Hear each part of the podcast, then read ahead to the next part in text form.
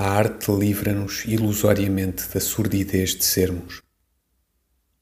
Enquanto sentimos os males e as injúrias de Hamlet, príncipe da Dinamarca, não sentimos os nossos, vis porque são nossos e vis porque são vis.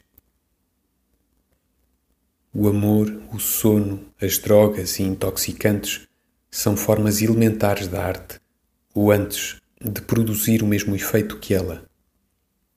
Mas amor, sono e drogas têm cada um a sua desilusão. O amor farta ou desilude. Do sono desperta-se e quando se dormiu não se viveu. As drogas pagam-se com a ruína de aquele mesmo físico que serviram de estimular. Mas na arte não há desilusão, porque a ilusão foi admitida desde o princípio.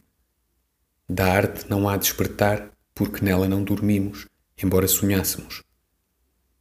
Na arte não há tributo ou multa que paguemos por ter gozado dela.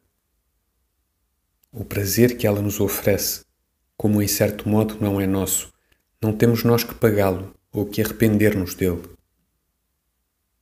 Por arte entende-se tudo que nos delicia sem que seja nosso, o rasto da passagem, o sorriso dado ao trem, o poente, o poema, o universo objetivo.